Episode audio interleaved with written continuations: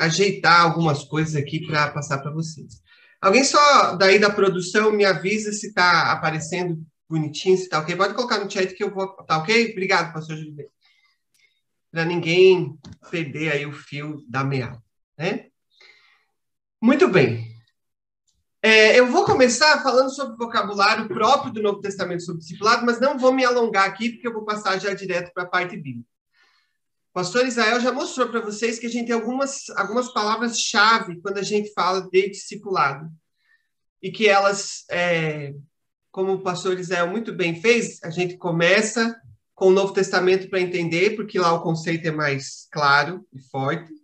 E depois volta para o Antigo Testamento para ver como isso começa a se desenvolver lá antes de desembocar no Novo Testamento.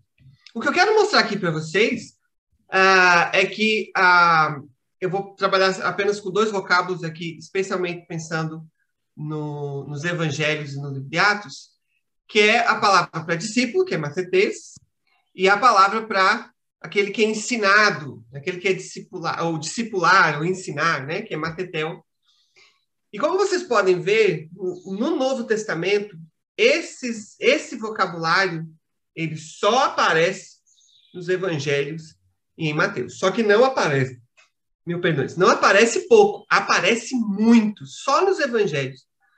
A gente tem 233 ocorrências da palavra discípulo ou discípulos. Então, é nos evangelhos que a gente tem o conceito como a gente entende hoje ou, ou, a partir dos desenvolvimentos do Novo Testamento. Isso não quer dizer, como o pastor Israel mostrou, que o tema do discipulado só ocorra no Novo Testamento. Na verdade, isso se cristaliza ali com o ministério de Jesus, dos apóstolos, e chega até os nossos dias através da história da igreja. Mas a ideia do discipulado, a ideia desse relacionamento, acontece desde o Antigo Testamento. A outra palavrinha que também acontece muito, quando a gente pensa em discipulado, e o pastor Israel também mencionou essa palavrinha grega, é a kulutel, que é a palavra para seguir. De novo, notem aqui é, na tela, para vocês verem. A maior concentração está em Mateus, que fala um pouquinho lá em Atos. Paulo usa uma vez só, e aí depois a gente tem de novo isso lá no Apocalipse. Eu não vou trabalhar com outros vocábulos aqui, porque nós também temos um tempo aí para fechar tudo isso que a gente tem que dizer. Mas no Novo Testamento, de novo, aparece a ideia do caminho, do andar, da imitação. É, esse é um, um, a imitação e o aprendizado. A gente vai falar um pouquinho aqui, especialmente no contexto das epístolas paulinas. É, então, todos esses temas que estão relacionados diretamente com a ideia do discipulado, com a teologia bíblica do discipulado, vão aparecer tanto no Antigo quanto no Novo Testamento. Então, a gente sempre tem que manter essa, essa noção. Uma coisa que às vezes a gente comete o erro quando está estudando a Bíblia é achar que, ah, por exemplo, pensando aqui na palavra discipulado, né, o discípulo. Então, você, se você quer saber sobre discipulado, você procura todas as ocorrências da palavra discípulo na Bíblia e ali está o, o assunto. A gente tem que lembrar que diferentes palavras podem falar da mesma coisa. E aí, quando a gente vai procurar um assunto bíblico, a gente precisa descobrir qual é a família de palavras que está relacionada a um determinado tema. Aqui a gente está falando de discipulado. Vocês já viram quantas palavras gregas o pastor Israel mencionou aí palavras do Antigo Testamento, palavras hebraicas, por exemplo, talmidim, que são os discípulos, né? Lamad, que é o verbo aprender, vai aparecer lá. Andar, né? Ah, o, verbo, o verbo hebraico para isso, que, e tem a mesma nuance, né? É, que a gente vai encontrar depois no Novo Testamento. Então, tudo isso é importante quando a gente vai pensar em discipulado bíblico. Então, a gente parte desse, dessa ideia.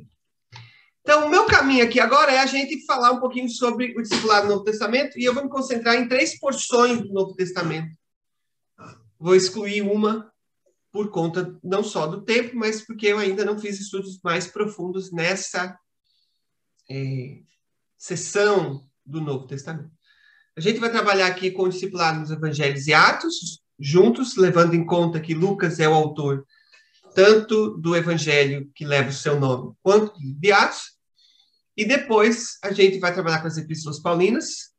Ali eu fiz um estudo um pouco mais profundo, já há algum tempo, e vamos encerrar no finalzinho, espero que dê tempo, a gente vai falar sobre o discipulado no Apocalipse. Tem um texto em específico que fala diretamente sobre o, o discipulado no Apocalipse. É, está no capítulo, nos capítulos mais amados pelos adventistas e a gente precisa prestar atenção no que está sendo lá. E acho que é um bom fechamento aqui para o nosso estudo, né? Estudo que a gente está fazendo. Então, o que, que, é o discipulado? O pastor Israel já demonstrou isso a partir do, Novo, do Antigo Testamento, eu apenas vou reiterar essa ideia aqui. O discipulado nada mais é do que o relacionamento do mestre com os seus alunos. E isso se deu ao longo da história, começando do Antigo Testamento e no Novo Testamento, acontece a mesma coisa, com vários tipos de líderes, com vários tipos de mestres.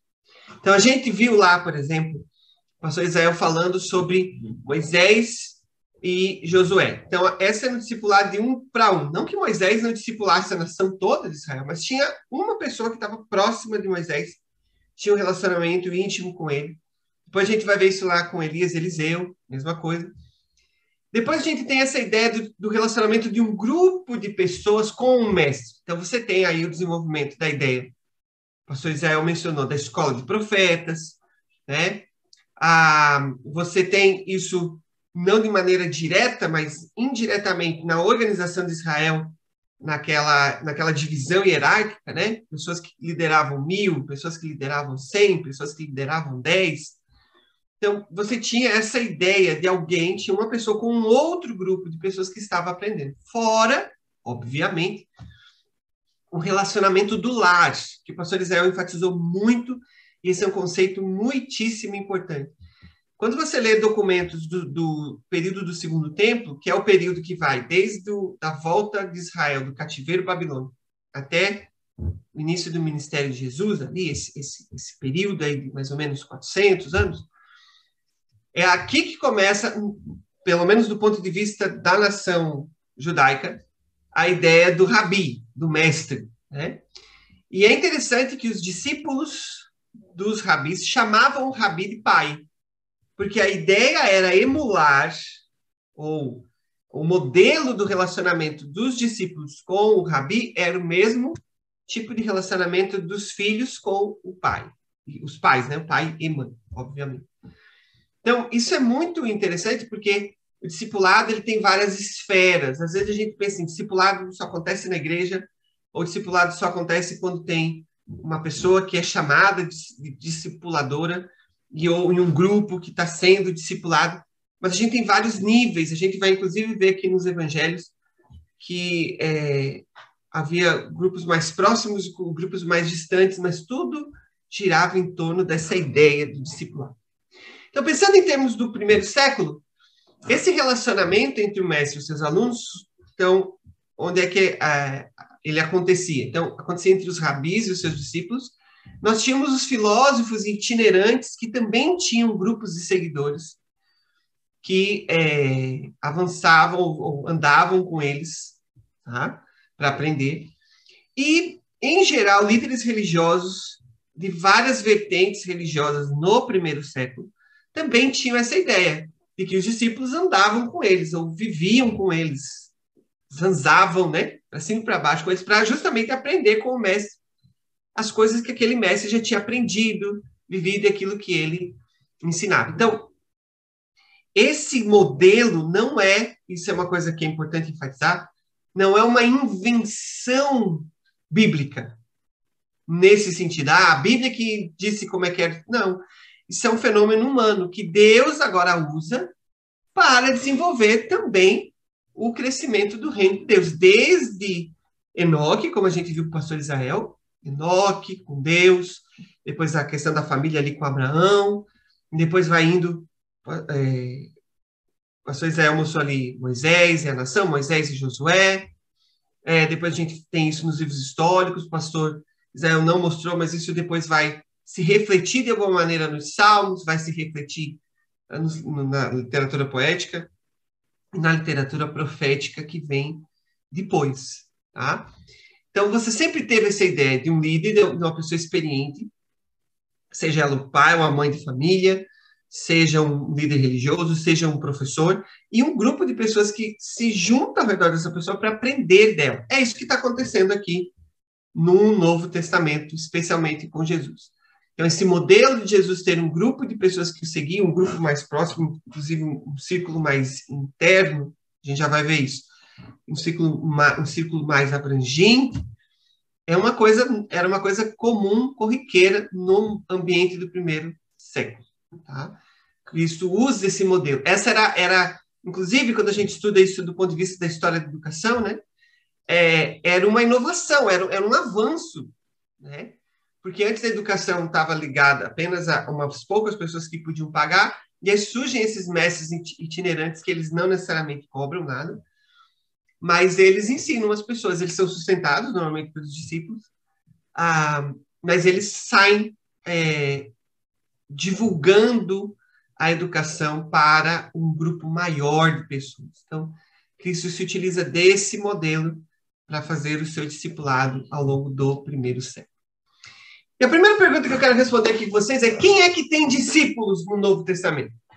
Então, isso ajuda a gente a entender que o discipulado é essa relação que um grupo de pessoas ou uma pessoa tem com um mestre ou com uma escola de pensamento. Isso também vai acontecer. Então, eu queria convidar você para abrir sua Bíblia aí em Mateus capítulo 9 e o verso 14. Quero ler esse texto com você.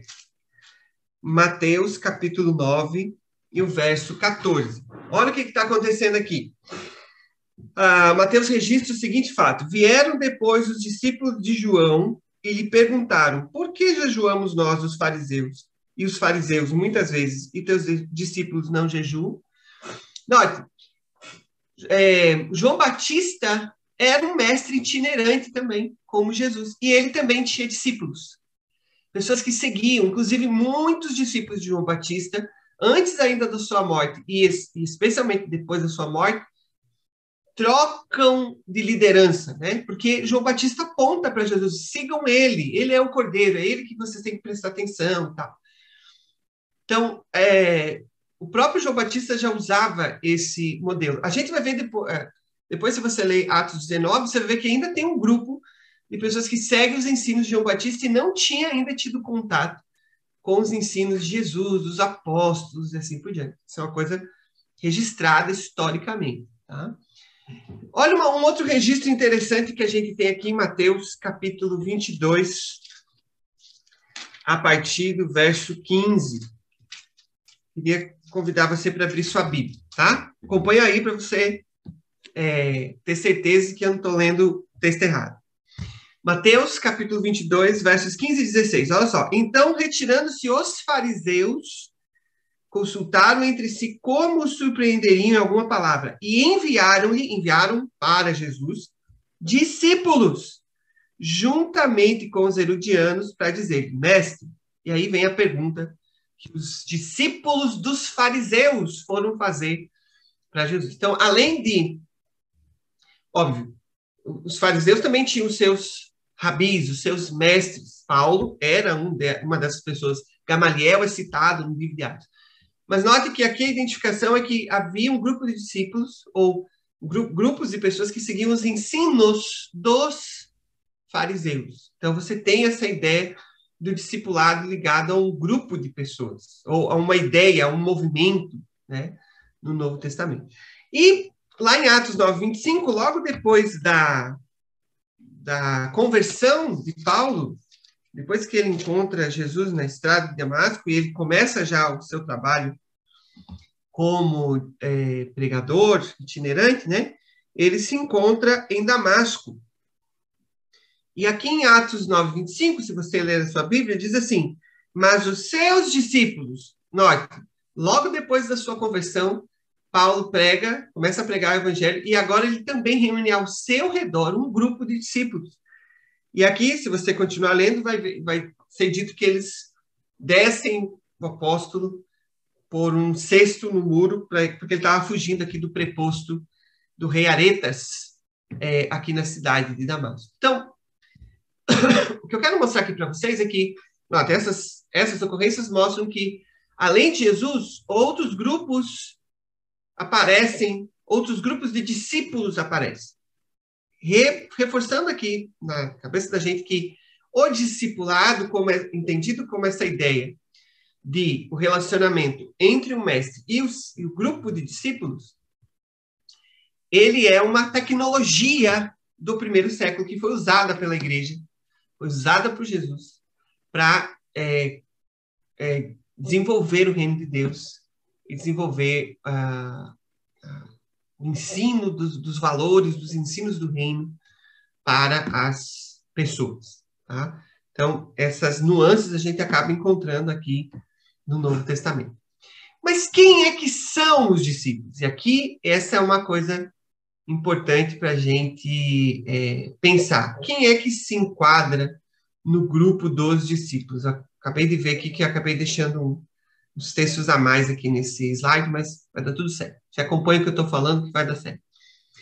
Então, note só, em, Mar... em Mateus e Marcos, normalmente, na maior parte do tempo, a não ser quando a referência é, por exemplo, a João Batista ou aos fariseus e tal, é, os, os discípulos, é, a palavra discípulo é uma palavra técnica para falar dos doze. Daquele grupo de doze pessoas, de doze homens, que foi escolhido por Jesus, que era o seu círculo íntimo, com quem ele viveu, conviveu, dormiu com, com, esses, com esses discípulos nas viagens, ah, se alimentou com eles, é, sofreram o sol do dia, o frio da noite, tudo com esse, com esse grupo, porque eles viveram, eles conviveram com Jesus. E esse é um grupo que em Mateus e Marcos é chamado de os doze, os doze discípulos. E mais tarde, o livro de Atos vai chamá-los de apóstolos. Tá? Então, em Mateus e Marcos há uma ênfase muito grande nesses dois autores em descrever esses doze como discípulos. Então, é, é, interessante que aqui a primeira coisa que a gente talvez tenha que pensar é que, da perspectiva de Mateus e Marcos, eles estão mostrando como é que os primeiros líderes da igreja foram discipulados. Porque a concentração deles, quando eles usam a palavra discípulos, é no grupo dos doze. E isso deveria ser encorajador para a gente, porque a gente começa a ver que mesmo os líderes do cristianismo primitivo, eles tiveram as suas lutas com a fé. Eles nem sempre entenderam o que Jesus disse, eles tiveram que amadurecer, eles cometiam erros. Eles, apesar de conviverem com Jesus 24 horas por dia, eles tinham ideias equivocadas sobre quem Jesus era, o que, que ele veio fazer, mas eles estavam com Jesus e eles cresceram nesse relacionamento. Ah, os discípulos não nasceram prontos. Eles não, ah, vou, comecei a seguir Jesus, então eu já sei como viver a vida cristã, não existia conceito de vida cristã. Não, eram todos judeus. Não existia ideia de igreja cristã. Isso vai se desenvolver algumas, algumas décadas depois. E é, talvez o início disso está lá em Atos, a gente vai ler o texto. Mas não tinha isso. A ideia era seguir Jesus, ser, ser um discípulo de Jesus. E eles tiveram muitas dificuldades de deixar ideias arraigadas, de entender o propósito de Deus para suas vidas, para a vida da igreja e assim por diante. Então, isso deveria encorajar a gente, a, primeiro, no nosso discipulado, no nosso relacionamento com Deus. Ah, nós nascemos no mundo que nós vemos, nós nascemos numa determinada família que nos ensinou determinados valores, não necessariamente maus. Ah, nós entramos na igreja, a gente começa a aprender sobre a Bíblia, sobre Deus, e conforme os anos vão passando, a expectativa é que a gente mude. Mas essa mudança, esse crescimento, não acontece de uma hora para outra. Então, a primeira coisa que a gente precisaria aprender aqui dessa perspectiva é a ter mais paciência com a gente também. Continuar constantemente rogando a presença do Espírito na nossa vida. Continuar, não desistir de, de estudar a palavra de Deus para que o Espírito use aquelas palavras, aquelas histórias, aqueles ensinos para modificar a gente mas isso é trabalho de uma vida. É o que Ellen White vai chamar lá depois de santificação. E ela não acontece de uma hora para outra. Então, esse é, esse é o primeiro aspecto. O segundo aspecto é a gente ter mais paciência com os outros, porque nós, todos nós aqui, estamos em é, níveis diferentes do, da, da jornada do discipulado. E está todo mundo tentando chegar o mais perto de Jesus que é possível.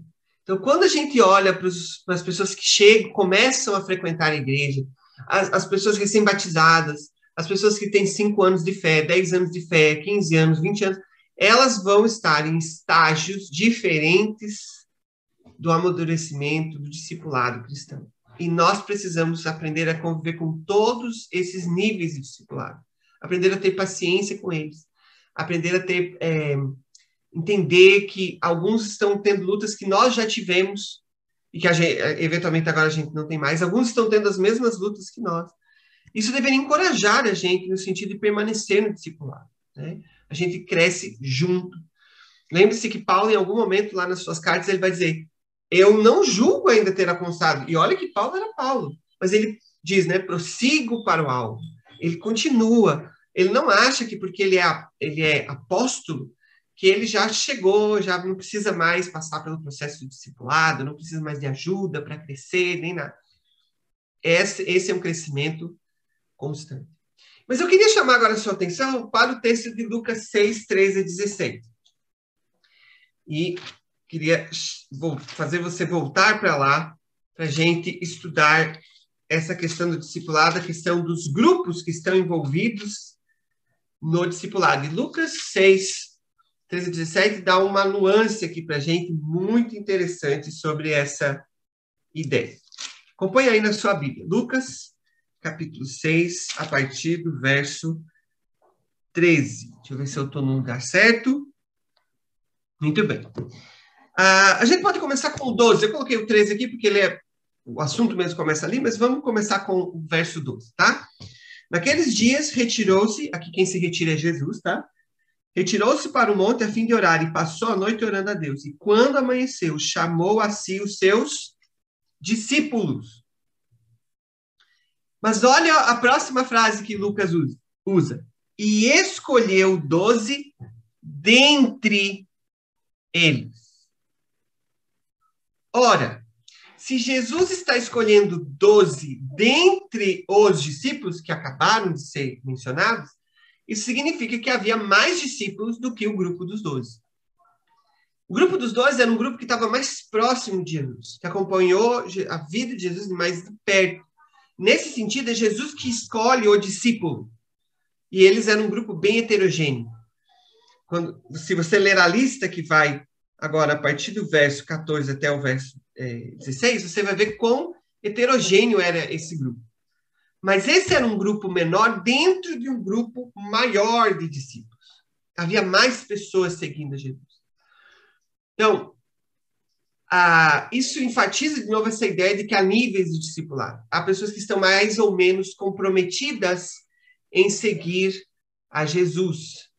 Algumas pessoas já estão no círculo íntimo de Jesus, já estão, elas vão dar a vida por Jesus e assim por diante. Outras pessoas ainda estão no nível das curiosas, que seguem Jesus de longe, querem saber quem ele é.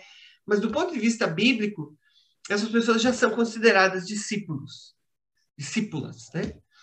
Ah, porque elas estão tentando seguir Jesus, é, mas elas ainda não avançaram no processo. Tá? Isso aqui é muito é, importante.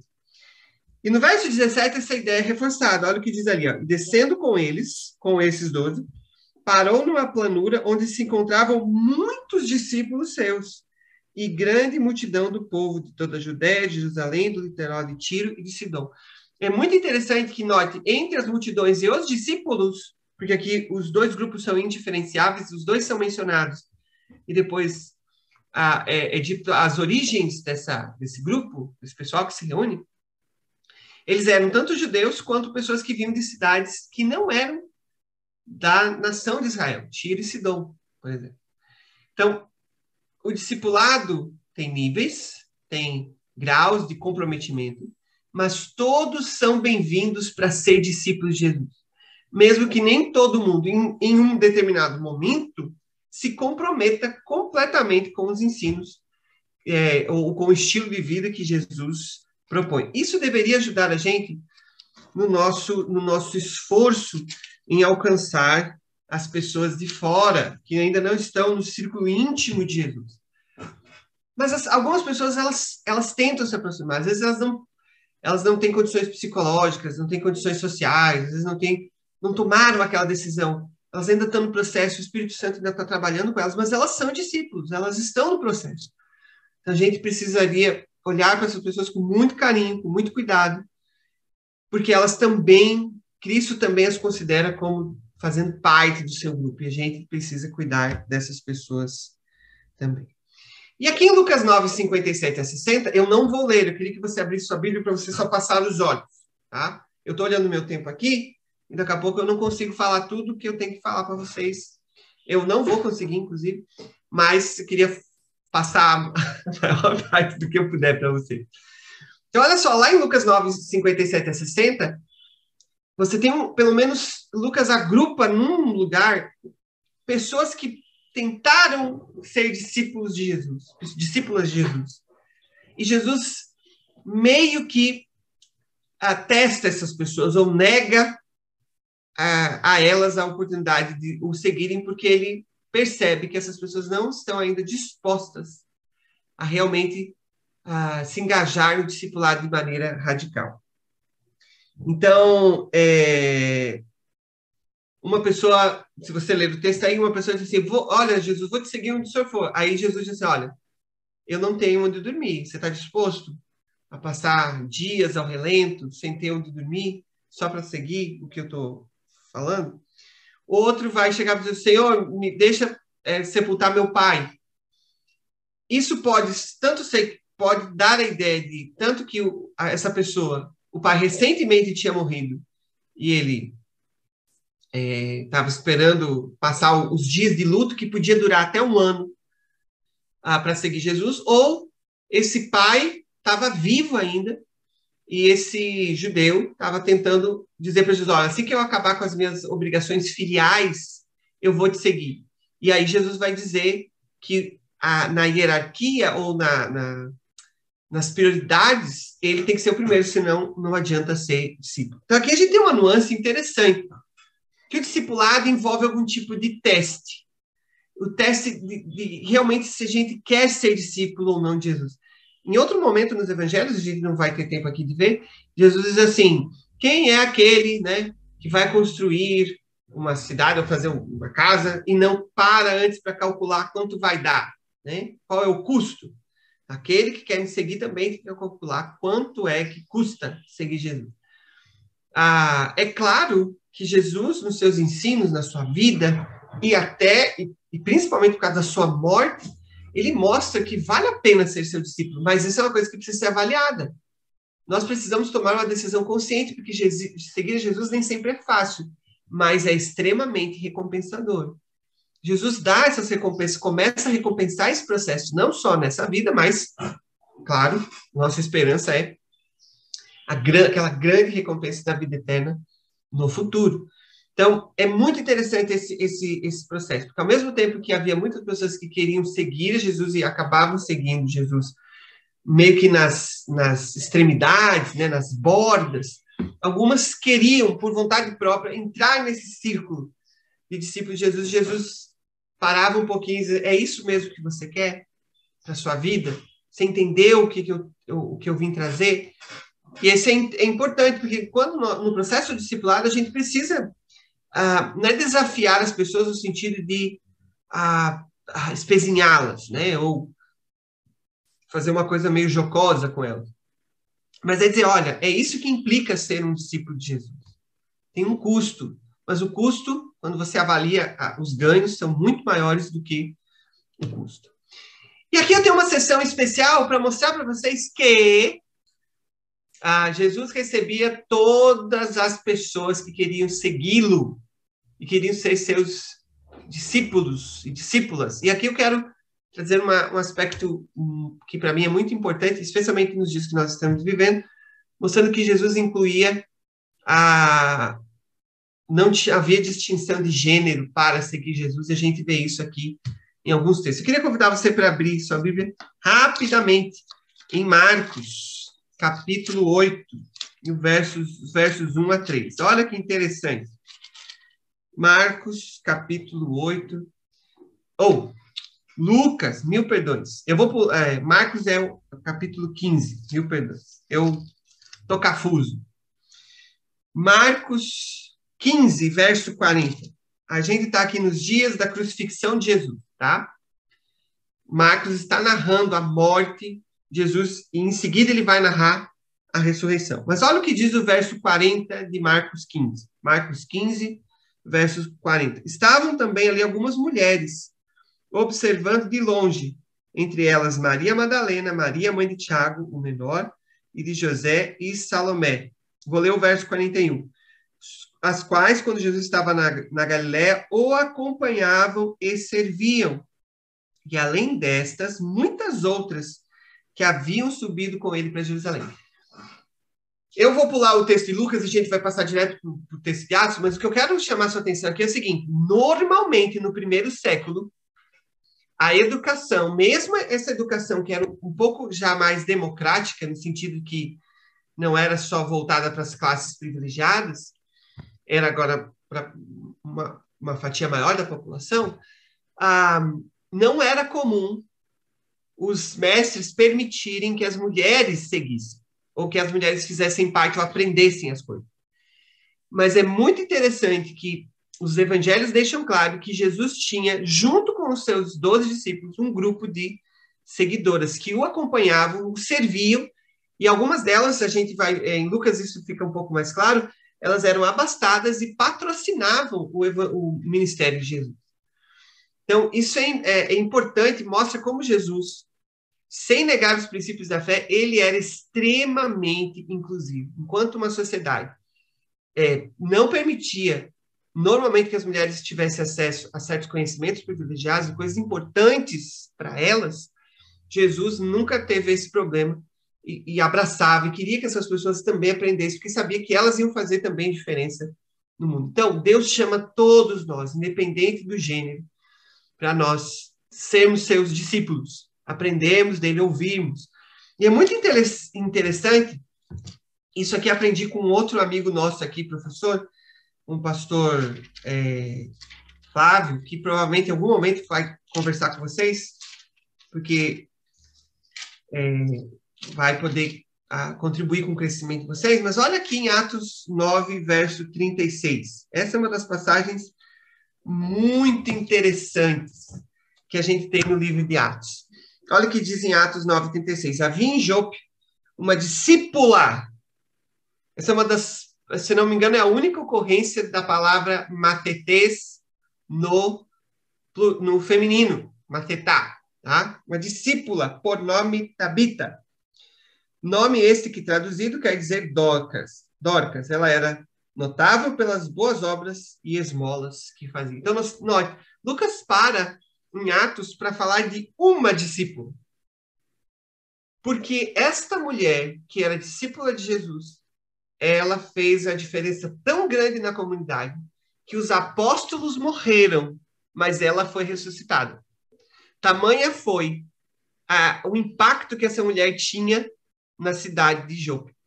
Então, note que, é, enquanto todos os apóstolos e os discípulos viveram suas vidas e morreram, é, Dorcas, Tabita, teve a oportunidade de ser ressuscitada por causa do trabalho que ela fazia como discípula de Jesus.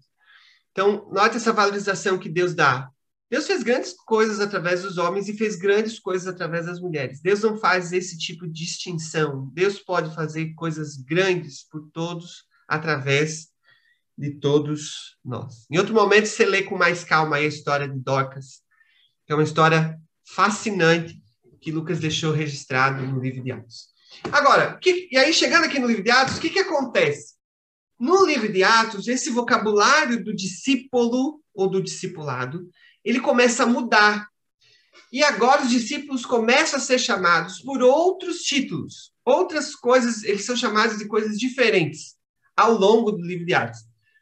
Isso vai ter já o seu impacto na, no vocabulário que Paulo vai usar nas suas cartas.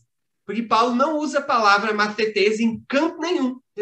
Paulo nunca usa se a gente fosse estudar discipulado só pelo, pela palavra discípulo, a gente nunca encontraria nada em Paulo, mas é que Paulo chama os discípulos, começa a chamar os discípulos de outras coisas, que não só a palavra discípulo.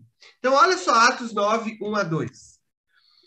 Saulo, respirando ainda ameaças de morte contra os discípulos do Senhor, dirigiu-se ao sumo sacerdote e lhe pediu cartas para as sinagogas de Damasco, a fim de que, caso achasse alguns que eram do caminho.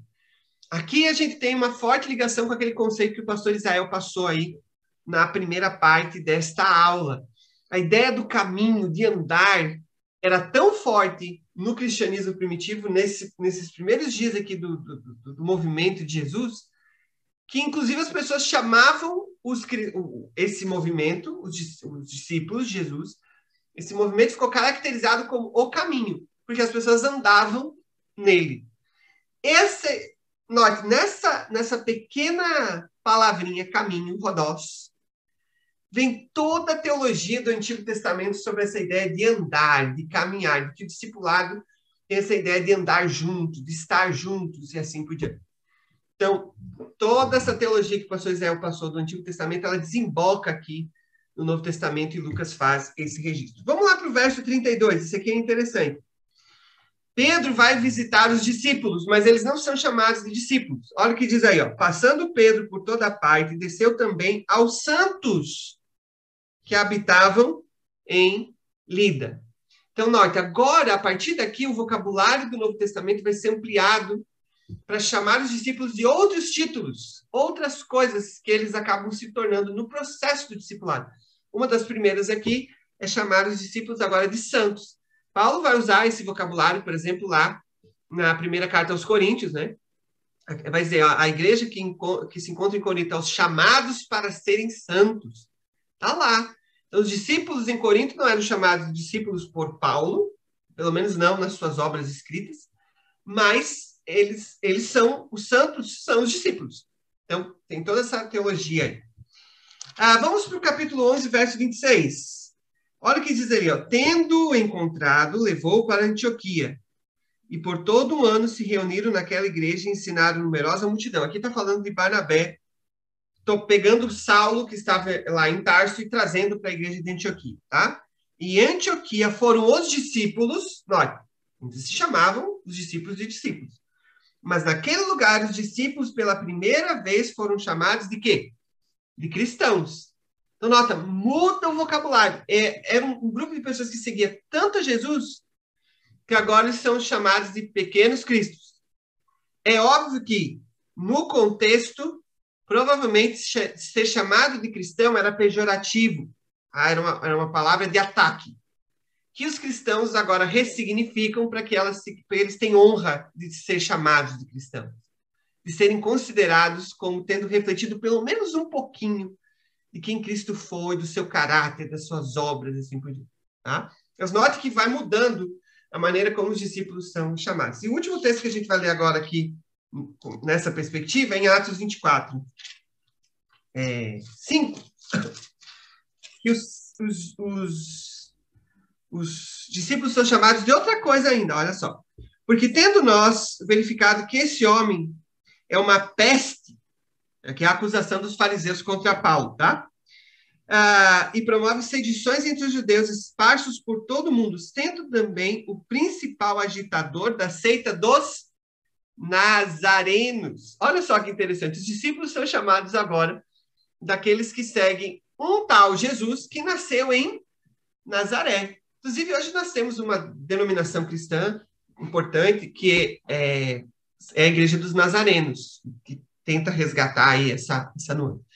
Então, o que eu quero simplesmente mostrar aqui nessa, nessa sessão, e o meu tempo está acabando, é justamente essa, essa, essa mudança. Os discípulos são chamados de muitas coisas no Novo Testamento. Então, eu não posso estudar o discipulado na Bíblia, seja no Antigo Testamento, como o pastor, pastor Israel já mostrou, seja no Novo Testamento, simplesmente procurando pela palavra discípulo. A palavra discípulo é um dos conceitos do discipulado. Mas a gente tem outras palavras que também falam sobre esse processo é, na Bíblia. Algumas características dos discípulos, eu não vou ler todas, porque eu não tenho tempo, tá? Ah, mas eu vou ler é, eu quero ler com vocês uh, Mateus 5, 48 e o paralelo em Lucas 6, 36 e João 13, 35. Eu vou ficar só com essas duas características, tá? São características que são dadas nos evangelhos. A gente vai ver que tem muito mais coisa em Paulo, tá?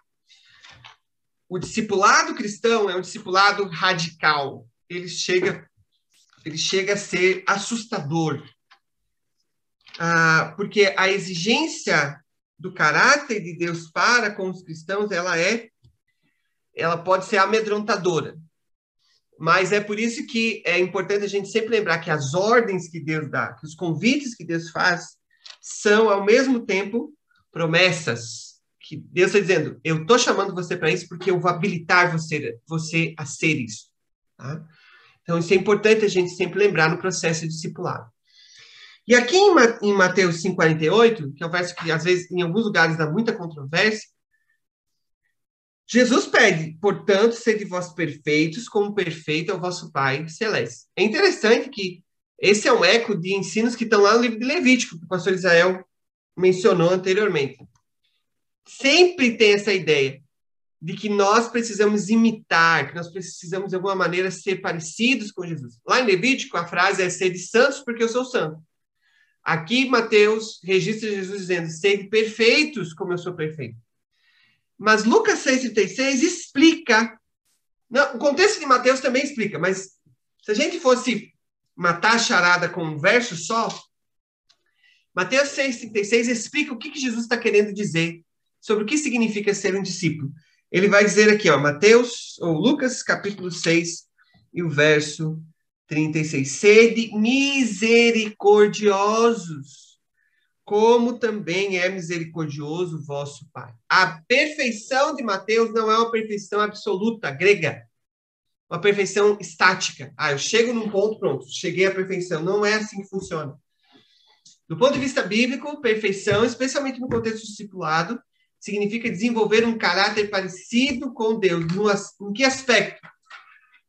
No desenvolvimento do amor para com as pessoas, independente da resposta dessas pessoas ao amor que a gente dá para elas. Se você ler o contexto, tanto de Mateus 5 quanto de Lucas 6, que um pouco antes de dizer essas palavras, qual é a ênfase de Jesus? Jesus vai dizer assim, ó, Deus faz nascer o sol sobre justos e injustos. Ah, Deus podia fazer diferença entre aqueles que o seguem e não, é, inclusive retendo os, os fenômenos naturais, e Deus não faz isso. Deus ama os santos tanto quanto ama os ímpios, porque Deus ama os santos porque já o amam, e ama os ímpios porque ele gostaria de amá-los e trazê-los para a luz, tirá-los tirá-los do reino das trevas e assim por diante. O discípulo emula o mesmo, a mesma característica. Mesma característica. E não só com os de fora. E aqui vem João 13, 35.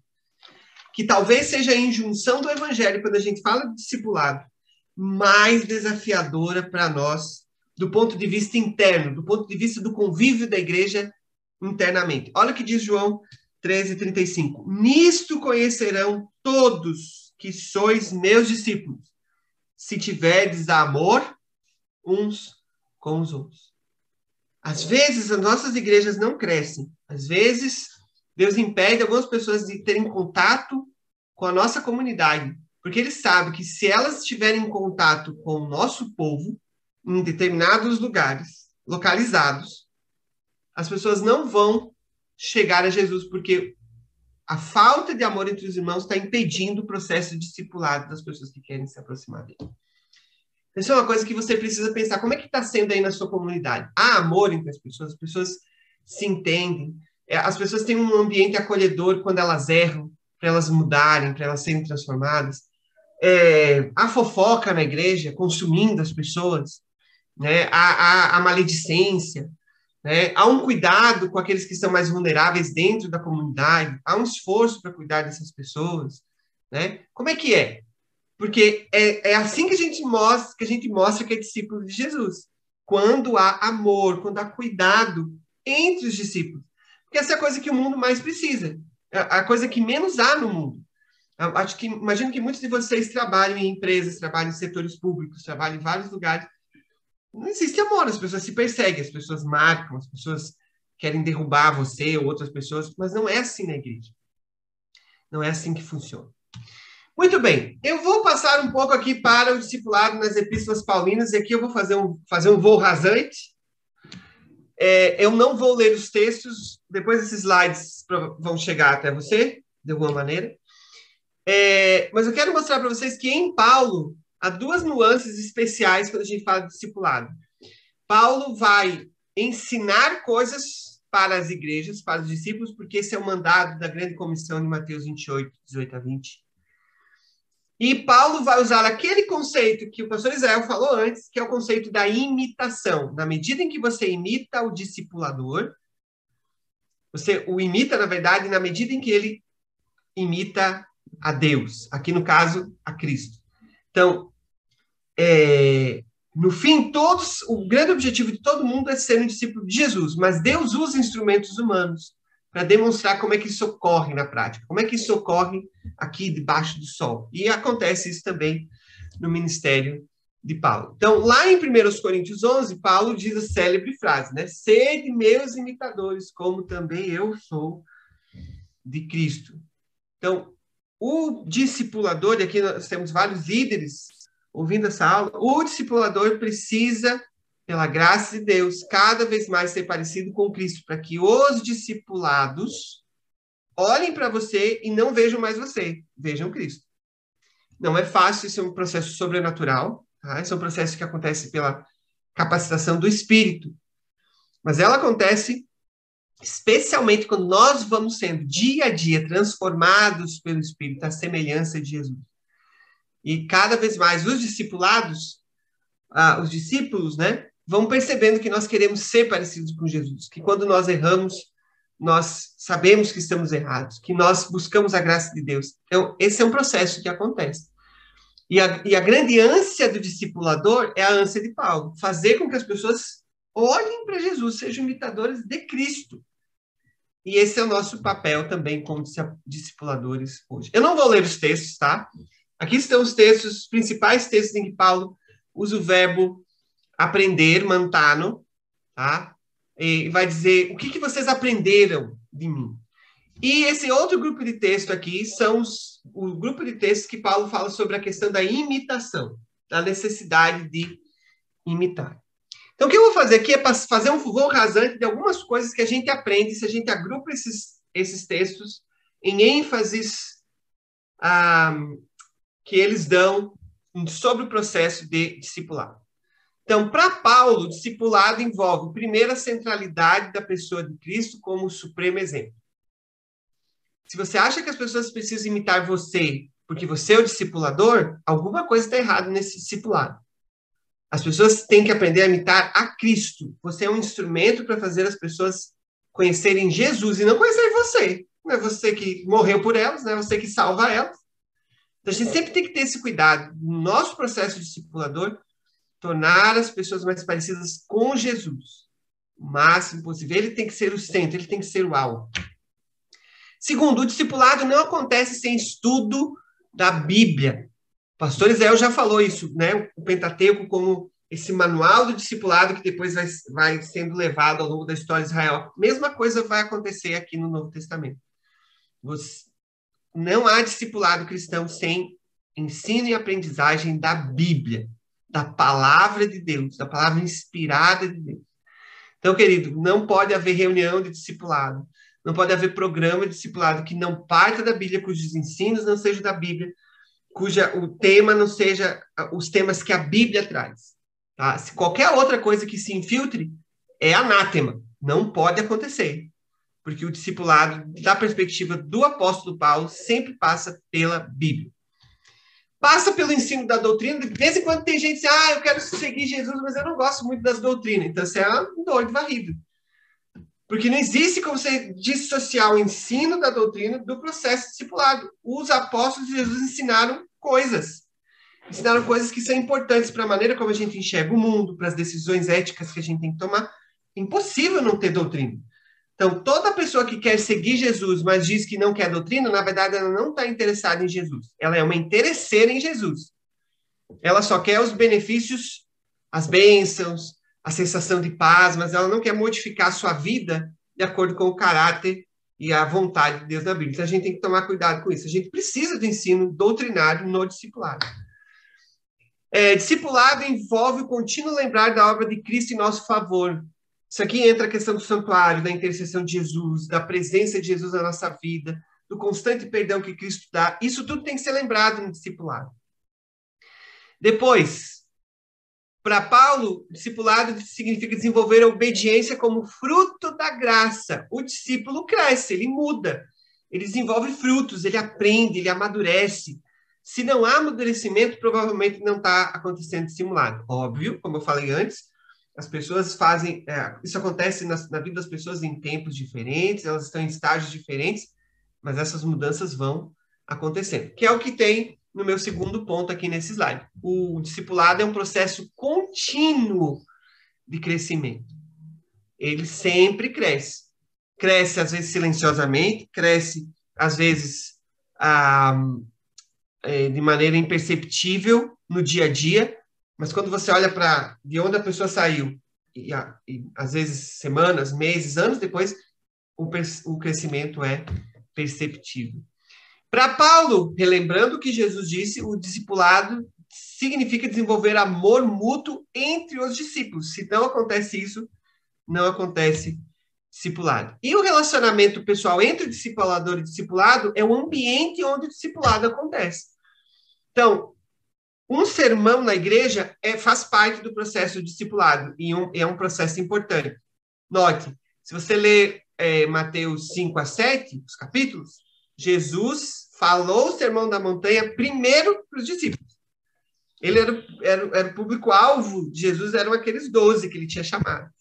Então, o sermão é um processo discipulado, mas não só. É o relacionamento, é estar perto, é conviver, é viver as, as, as lidas do dia a dia, os problemas.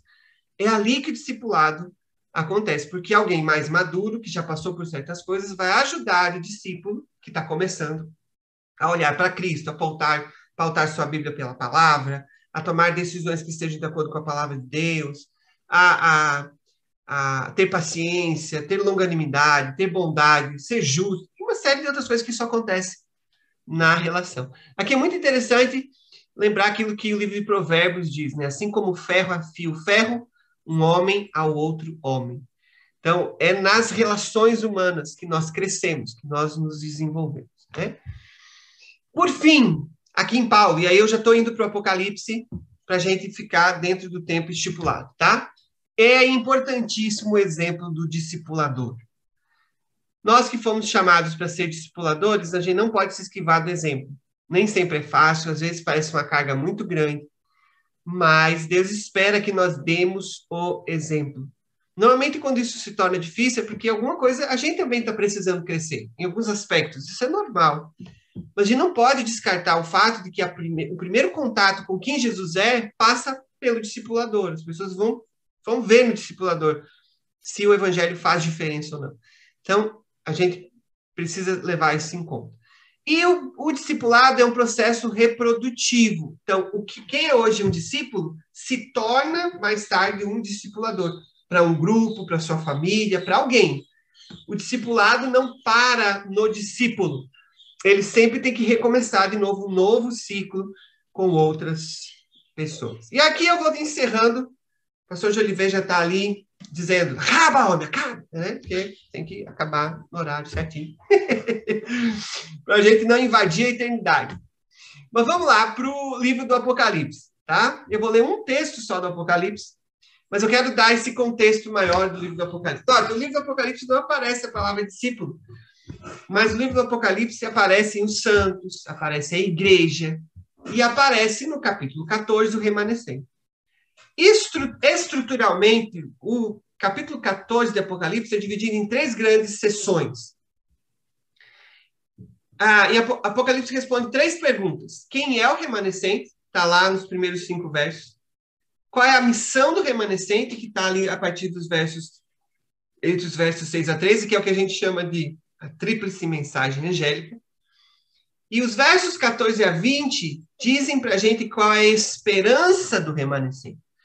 Os, capi... os versos 14 a 20 de Apocalipse 14, eles são é... a volta, a descrição da volta de Jesus de duas perspectivas. A perspectiva dos salvos, e aí tem a, a, a, descrição da colheita, e depois a, a percepção dos ímpios da volta de Jesus, que é a percepção da vindima. Enquanto na colheita os ramos, né, o trigo é levado para o celeiro guardado lá, ah, na vindima as uvas são pisadas, né?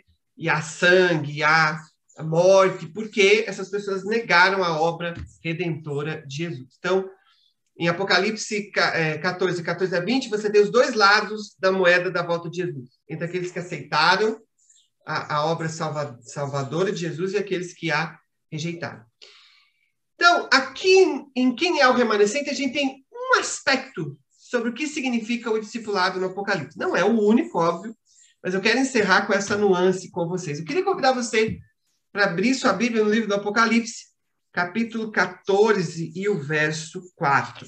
Capítulo 14 e o verso 4. Aí você tem a descrição dos 144 mil, que são no Apocalipse um símbolo do povo de Deus que vai estar vivo por ocasião da volta de Jesus. Vocês vão aprender um pouquinho mais sobre isso nas aulas com o pastor Adenilton, que é o nosso especialista. É, e ele, eu não sei se ele vai falar especificamente sobre isso, mas ele vai poder explicar isso para vocês melhor. Mas eu quero chamar sua atenção aqui no verso 4 para a descrição que é feita do remanescente. Tem um aspecto aqui que é muito importante. Olha o que está escrito aí. São esses os que não se macularam com mulheres, e são casos. São eles os seguidores do Cordeiro, por onde quer que vá.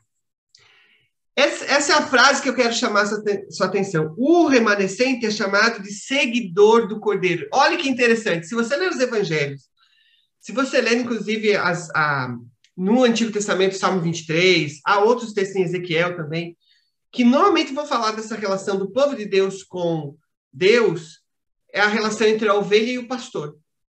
Então, a ovelha, o povo de Deus, segue o pastor. Em Apocalipse 14, 4, é uma inversão da metáfora. Porque Cristo é o cordeiro no Apocalipse. Cristo, um dos principais títulos para Jesus no Apocalipse é o cordeiro, pra, porque não importa o que esteja acontecendo no Apocalipse, o, o sacrifício de Jesus, a graça de Cristo está presente o tempo todo. Só que aqui não é o cordeiro que segue o pastor, é o cordeiro, o grande cordeiro de Deus que é seguido por onde quer que ele vá. Porque não, na, no ambiente do primeiro século, no ambiente rural que a gente tem na Bíblia, as ovelhas seguiam o pastor onde quer que ele fosse, porque o pastor é que guiava. Mas Jesus, como Cordeiro de Deus, é ele que guia as outras ovelhas, onde quer que ele vá. Às vezes, Jesus, no processo discipulado, vai levar você por caminhos que mandam leite e mel, onde há sombra e água fresca. E por outros, em outros momentos, ele vai guiar você pelo vale da sombra da morte, vai guiar você por dificuldades, mas ele ainda vai estar. Se você o seguir, você vai chegar do outro lado do Rio Jordão, onde Deus espera com a recompensa para você. Então, é muito interessante que, mesmo no Apocalipse, mesmo falando sobre o povo de Deus, os últimos dias há discipulado. E um discipulado que está centrado em Cristo, como o grande Cordeiro de Deus que tira o pecado do mundo. Eu oro a Deus que essa perspectiva que a gente passou aqui do discipulado, tanto no Antigo quanto no Novo Testamento, fortaleça você e ajude você a ser um melhor discipulador, um melhor servo de Deus nesse processo tão bonito que acontece na igreja, que é o processo do discipulado, de nós levarmos as pessoas a se tornarem cada vez mais parecidas com o nosso grande e maravilhoso Salvador, Jesus Cristo. Que Deus abençoe você.